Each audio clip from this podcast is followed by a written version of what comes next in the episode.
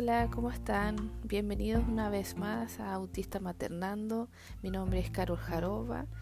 Eh, hoy les quiero contar cómo eh, sospeché y cómo llegué a un diagnóstico, entre comillas, em, de, de, autismo. Ya, em, bueno, voy a empezar a hablar de de que tengo dos niños dentro del espectro autista. Cuando el neurólogo eh, hablamos sobre si hay alguien en la familia dentro del espectro o con alguna algún trastorno mental, mi respuesta era no, eh, no conocía a nadie. Hasta el momento nadie había sido diagnosticado en mi familia. Esto fue hace 10 años atrás, cuando empezamos a ir al neurólogo. Claro, mi hijo mayor se le presentaba el autismo como a flor de piel, o sea, se le notaba mucho. Él le tenía miedo a la oscuridad, gritaba mucho, eh, no dormía, eh, tenía ciertas sensibilidades, el, cambio de ruta. Eh, bueno, en fin, muchas cosas que, que fueron haciéndonos como eh, llamadas de alerta de que algo no estaba bien, ¿ya? Que, qué cosas estábamos haciendo mal como papá y lo llamo al neurólogo. El neurólogo me da un diagnóstico, me dice que lo puede confirmar a los 5 años, que todavía es muy pequeño, esto fue a los 3 años de Alex. Entonces eh, yo empecé a investigar había muy poquita información, creo que ahora hay, hay muchos papás que, que están en como más actualizados quizá, porque hay información, hay testimonios de, autistas adultos, eh, en fin, hay más terapia, etcétera. Por lo mismo, eh, el perfil que mostraban en ese catálogo, en ese libro, en, esa, en ese blog que busqué, eh, bueno, hablaba de un, de un autismo muy parecido a lo que tenía Alex, muy masculino. Em, yo ahí no me di cuenta, sino que fue como ya a los años después, a través de la vivencia misma, de, estar con él, de, de tener como los mismos gustos y la misma forma de pensar y yo empezaba a verbalizar cosas que también me ocurrían cuando a él le, ocurrían. Eh, por ejemplo, yo le decía a mi esposo em, que yo pensaba en imágenes. Después que vi Temple Grande, yo le decía, pero yo, yo hago lo mismo. En mi mente yo tengo que ver la palabra para poder decirla, porque si no, no puedo hablar, me cuesta pronunciar la palabra. Y creo que también se le hice el comentario a una terapeuta que venía a ver a mi hijo, eh, era fonodióloga. A Máximo, e, ella venía y me hacía actividades para que yo siguiera con la terapia durante la semana. Y y en una de esas había una emoción, habían como unos pictogramas, unas emociones, y yo le dije, ¿y qué emoción es esta? Y me dijo, ¿de verdad no sabí? Así como, como tirándome la talla. y yo le dije, no, no sé si es vergüenza o timidez, no sé. Y me dijo, no, es asombro. Y yo le dije, de verdad, no te estoy molestando. Em, de verdad no, no sé, no sabía cuál era. Entonces no le pude enseñar esta parte a, Máximo. Y me dijo, ay, eh, tú, también como querías Asperger, me dijo. Por tu, por tu forma y por todo lo que me dice. Aparte, que cuando ella venía, ella como que me abrazaba mucho y a mí no me gusta que me abracen. Ya, eh, como que siento el cuerpo muy rígido y me mantengo ahí rígida hasta que me suelta. Y, me decía, ay, abrázame, no tan pesada. Y, Y yo me reía nomás. Yo me reía porque por dentro yo estaba, ¡ay, suéltame! eh, pero en fin, fueron como esos detalles y yo empecé a darme cuenta que muchas cosas me molestaban. tenía como amigos que, que yo quiero mucho a mi amiga, mi mejor amiga, es muy sociable, entonces gracias a ella yo pude como abrirme paso en la universidad, ya después ya se fue y ahí como que me fui a pique yo eh, también gracias a ella como que conocía más gente eh, a través de ella, como muy sociable, muy de abrazar, de dar besos, todo lo contrario a mí. Entonces eh, trataba de, imitar esta, estas acciones, pero ya después pasaba la cuenta porque cuando nos, nos íbamos como al, al barrio inglés, donde hay muchos pubs y todo, eh, yo prefería ir solamente a un lugar que yo conocía, pero ella no era de, como del estilo de música que ahí tocaba, no, es tan rockera, entonces em, teníamos que, bueno, yo tenía que adaptarme al gusto de ella y la pasaba mal, o sea, mi cara era como, eh, ah, esta idiota, em, estoy, estoy sufriendo, estoy sufriendo, en verdad y me empezaban a dar crisis eh, ahí mismo, entonces no podía ya contenerme. Eh, intentamos salir varias veces, eh, varias veces como que mis amigos pensaban que yo estaba muy encerrada, muy preocupada de mis hijos, muy estresada.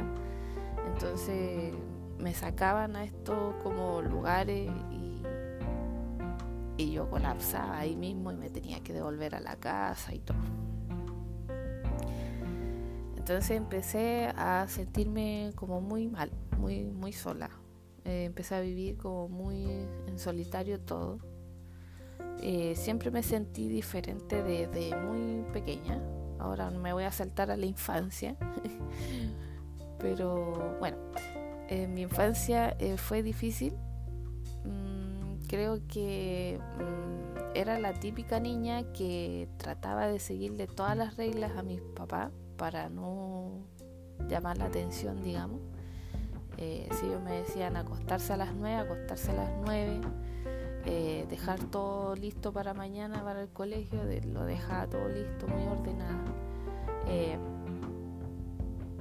ya después si no hacía ese ritual, digamos, no podía ir al colegio, o sea, no sabía qué paso seguir al otro día.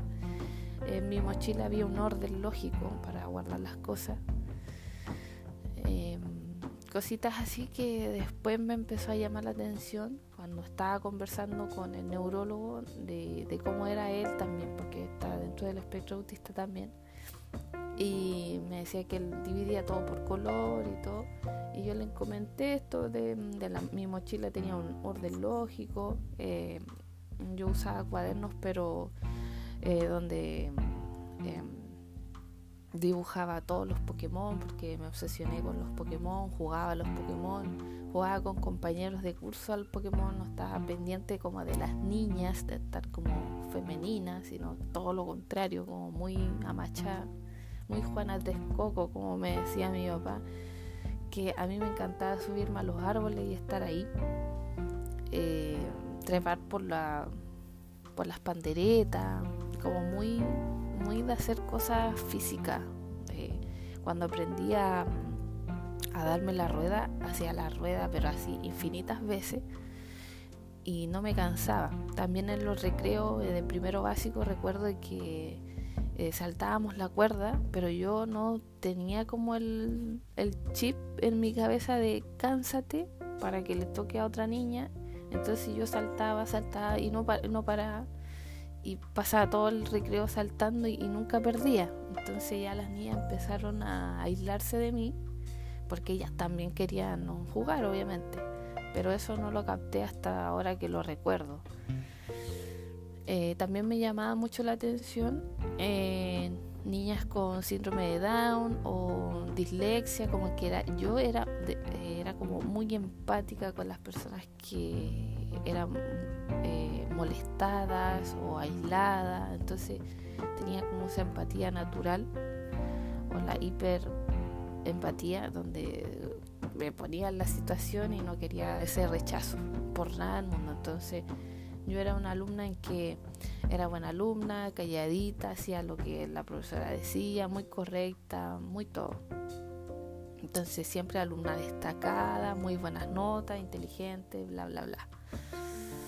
Eh, ya después la adolescencia fue un caos. Eh, para mí contenerme ya era muy difícil. Ya empecé a tener eh, meltdown, que son como las crisis como más explosivas, más furiosas, más agresivas. Y, bueno, ahí me suspendieron, me, cancelaron matrícula. En todo caso fue por, por razones que un bullying muy fuerte que exploté, que no pude contenerme más y bueno, derribé a la otra persona y, ahí me suspendieron la matrícula obviamente y todo. Em, después cuando ya fui mamá me di cuenta que em, me tocaba ser como cariñosa, eh, entre comillas, como cariñosa, como, ay, mi guaguita, y yo no sentía eso, yo veía que em, era como distante, fría, no sé, me sentía como una mala mamá porque no, no, no sentía como ese, ese cariño así como tan mimoso, porque ahora entiendo por qué, por, por, por mi sensibilidad táctil, porque no me gustaba los llantos, porque no aguantaba como e, e, esas cosas como tan de bebé. Eh, eh, obviamente todo esto me fui acostumbrando.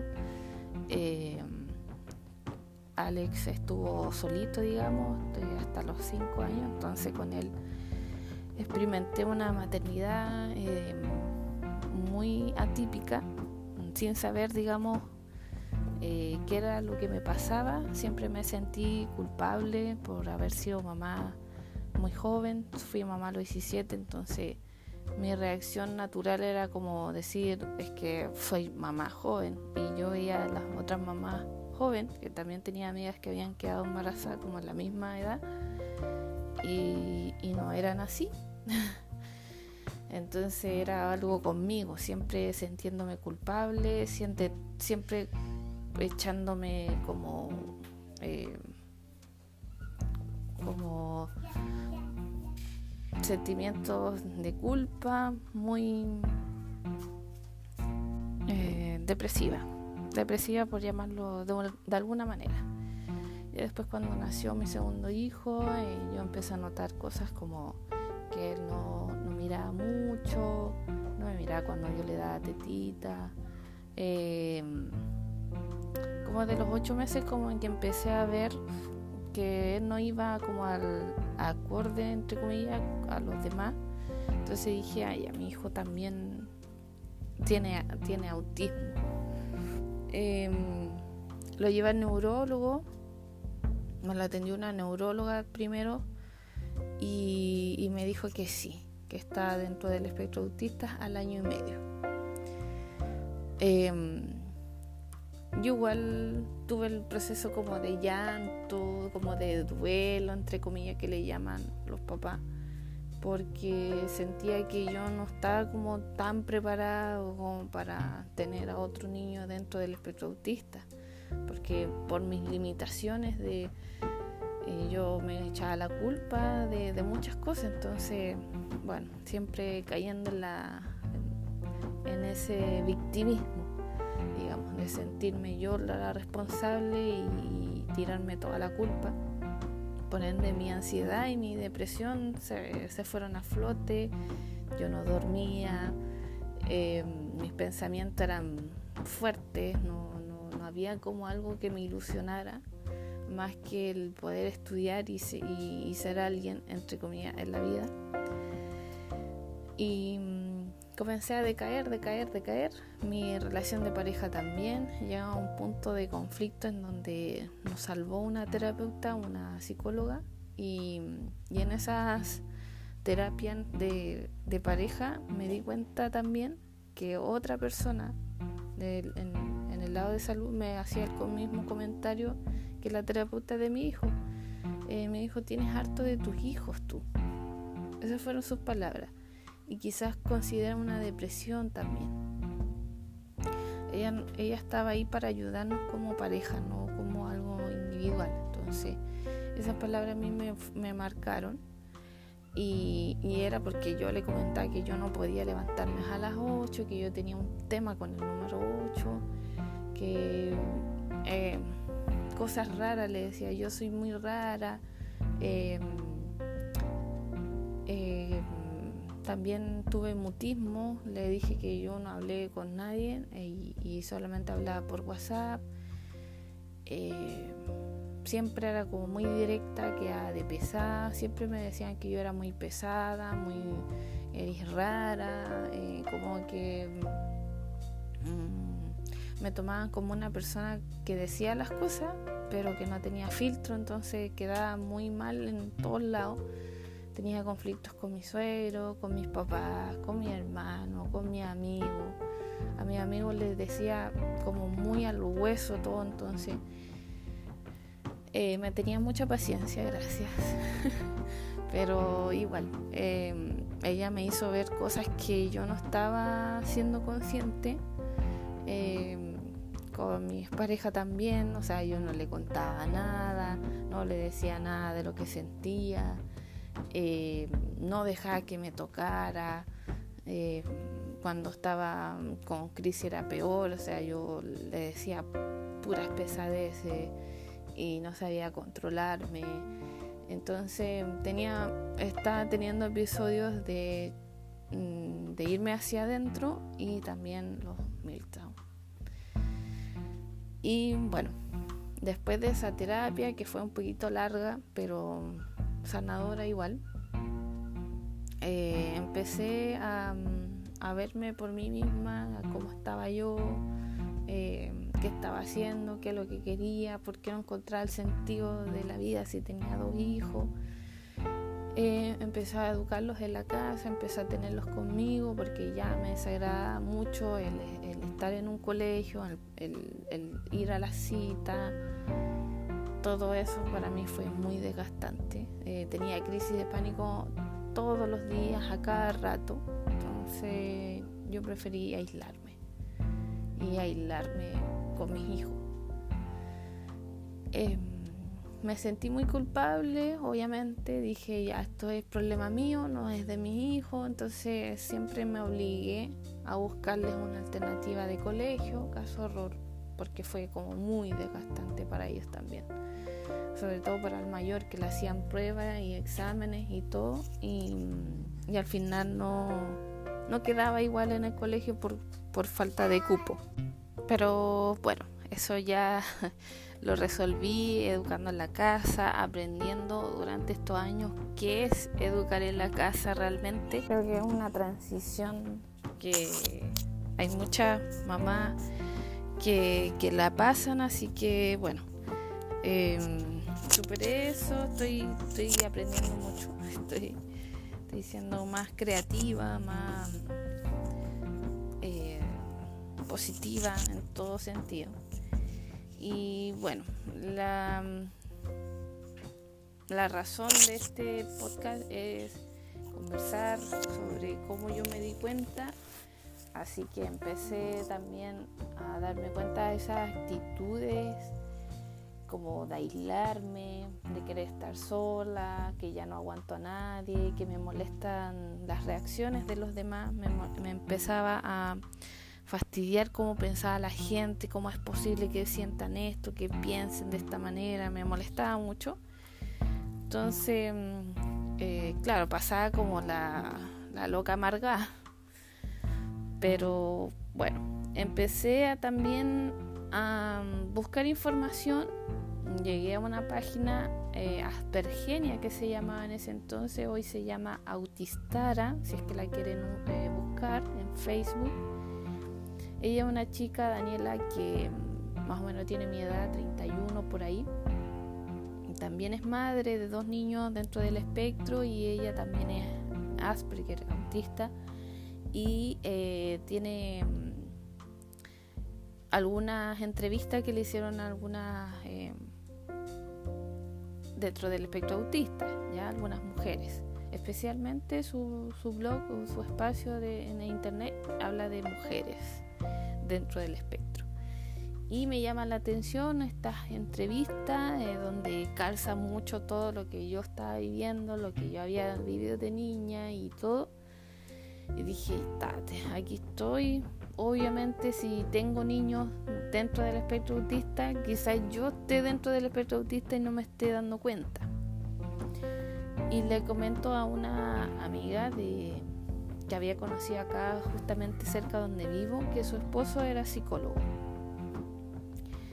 Por ética él no me puede atender ni nada, pero él me da un número de una especialista en TEA, pero en niñas, niñas, no en adultas.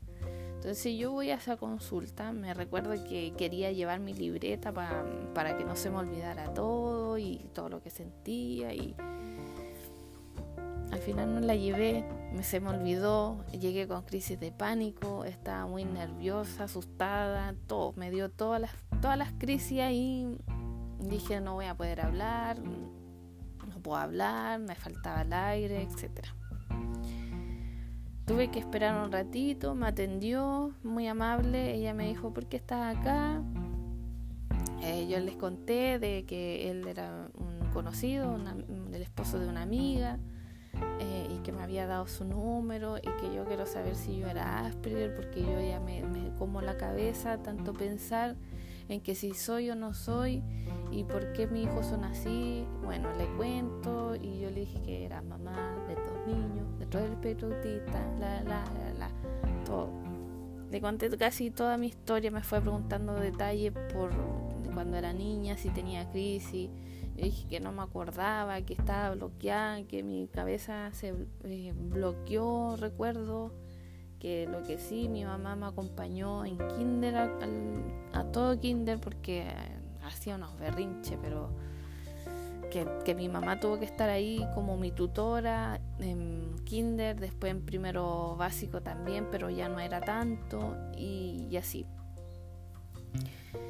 Eso como que lo recuerdo muy fijo porque de verdad son como que anécdotas tallas, así como, ah, tú tuviste que ir con tu mamá, jajaja, y la, la, la, ya.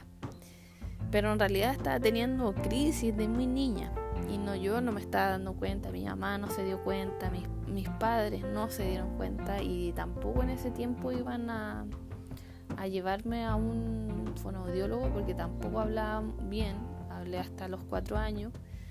Entonces ellos me decían que yo era muy malcriada, la típica, era muy malcriada y que no hablaba, por eso que hacía todo con gesto, llevaba a mi mamá y la apuntaba con su mano y todo usaba a mi mamá como herramienta, como y tal como me lo hacía mi, mis dos hijos.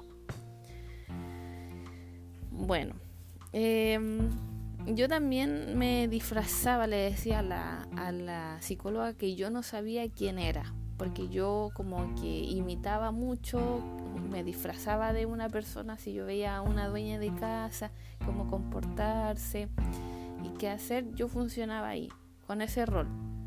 Pero ya no sabía cómo actuar como mamá, ya no sabía actuar como pareja. Entonces, eh, el, el, tener una pareja me desgastaba, le decía. El tener hijos me desgasta. Entonces, ¿quién soy? ¿Qué hago? ¿Cómo, cómo me disfrazo de un todo para yo poder abarcar a todo? En fin, como que en esa, en esa sesión me explicó que no me podía diagnosticar así como si lo eres, pero dijo, tienes mucho de autismo. Me dijo, yo he visto muchos casos de niñas y mamás, eh, entonces reconozco como tu forma de pensar, porque yo le decía que era muy desgastante hablarle, era muy desgastante hacer cosas. Eh, cuando me miraba mi bebé a los ojos yo me sentía como mal porque no sé qué sentía, vergüenza, no sé, no me gusta que me miren a los ojos así fijo. Eh, bueno, le verbalicé varias formas de cómo yo pensaba y ahí ella dijo, claro, que tengo muchos rasgos dentro del espectro autista, eh, lo que es en femenino es diferente. También me explicó de que no es igual que los hombres y que las pruebas, por ejemplo, A2 están hechas para hombres, pero que igual ella mm, podía hacérmela. Eh, esto quedó en, no hacérmela finalmente, eh, preferí em, quedarme un poco como con esta respuesta de, de, parte de ella, de su trabajo, de su experiencia como psicóloga, en donde también me dijo, mira, ya, ya tienes tu vida como ya hecha, ya, ya eres madre, ya tienes una, un oficio, eh, ya tienes un esposo, ya, ya, ya encajas como en el mundo normal. Ahora hay que ver tu parte íntima, emocional, tuya, de, tus crisis de pánico, cómo superar eso, como que no tanto enfoque a lo que es autismo, sino que, bueno, a lo que conlleva, ¿cierto? Las em, enfermedades que, que, trae el haber estado con este trastorno toda la vida, pero sin saberlo es la depresión, las crisis de ansiedad, cómo manejar estos eh, bajones de ánimo, eh, todo lo que, lo que podemos presentar. A veces presentamos TOC, manías, cosas así. Em, bueno, eh, llegué a mi casa, de verdad me puse a llorar, lloré harto, porque empecé a recordar ciertas situaciones en donde yo estaba con crisis y no me di cuenta, en donde se me malentendía y yo estaba siendo literal, en donde tenía estas como recuerdos de todas las veces que como que yo sentía que fracasé como mujer, como mamá, y era por temas sensoriales. Y empecé a tener esta descarga de, de llanto, de mucho llanto, de reflexión, de irme hacia adentro. Y empecé a perdonarme. Dije, no, esto yo no lo sabía, esto es parte de mí, de mi aprendizaje y, lo voy a tomar así. Empecé a aceptarme, es un proceso, entonces ha sido bastante largo. Empecé a escribir en mi libreta lo que sentía, cómo, cómo vivía yo el autismo. Eh, tengo mi libreta del autismo Hablo de ansiedades, de depresión, de lo que siento, de lo que veo, de lo que no me gusta, de lo que me gusta, de lo que quiero, de lo que no quiero. Bueno, tengo como ahí mi desahogo en esa libreta. Y, y empecé a, a pensar en cómo poder ayudar a otras mamás, a otras mujeres dentro del espectro autista y me abrí un Facebook, una página de Facebook que se llama Autista Maternando y, ahí capté como eh, la necesidad de difundir estos temas como por ejemplo tengo una publicación donde yo uso unos audífonos durante el día y le doy pecho a mi hija porque sin esos audífonos y viendo un video mientras le estoy dando el pecho, yo no puedo darle el pecho porque me, me toca algo que yo no quiero que me toque. Entonces, para yo despistarme, que esto lo hice inconscientemente, no, no, no sabía, yo no sé técnicas ni nada, pero son cosas que me sirven a mí y que la he puesto ahí en mi, en, mi página y resulta que hay muchas como que reaccionan a esas publicaciones en diciendo que ellos hacían, ellas hacían lo mismo y, nada, súper bien recibida esa página. Em, también me abrí un podcast, eh, quería hablarlo porque a veces em, escribiendo se siente como muy distante. Em, esto es como más conversarte al oído, a entrar en tu, en tu habitación, en tu casa y conversarte. Entonces, eh, me parece una buena forma de llegar. Y bueno, en canal de YouTube pretendo como más más eh, verme que, otra cosa, pero hasta el momento todavía no me atrevo a hacer videos en donde se me vea como mi cuerpo entero, etcétera, por un tema mío. Eh, pero sí he hecho creo que dos videos donde aparezco. Eh, tampoco tengo como la, los medios, la cámara, los micrófonos ni nada. Entonces grabo con el micrófono del podcast y eso, con mi computadora. Pero bueno, quizás más adelante me arme de herramientas que, que me sirvan porque quiero seguir haciendo estos contenidos para que otras mujeres más se sientan como identificadas con mi historia y puedan acceder a un diagnóstico que es tan importante y tan sanador, tan liberador.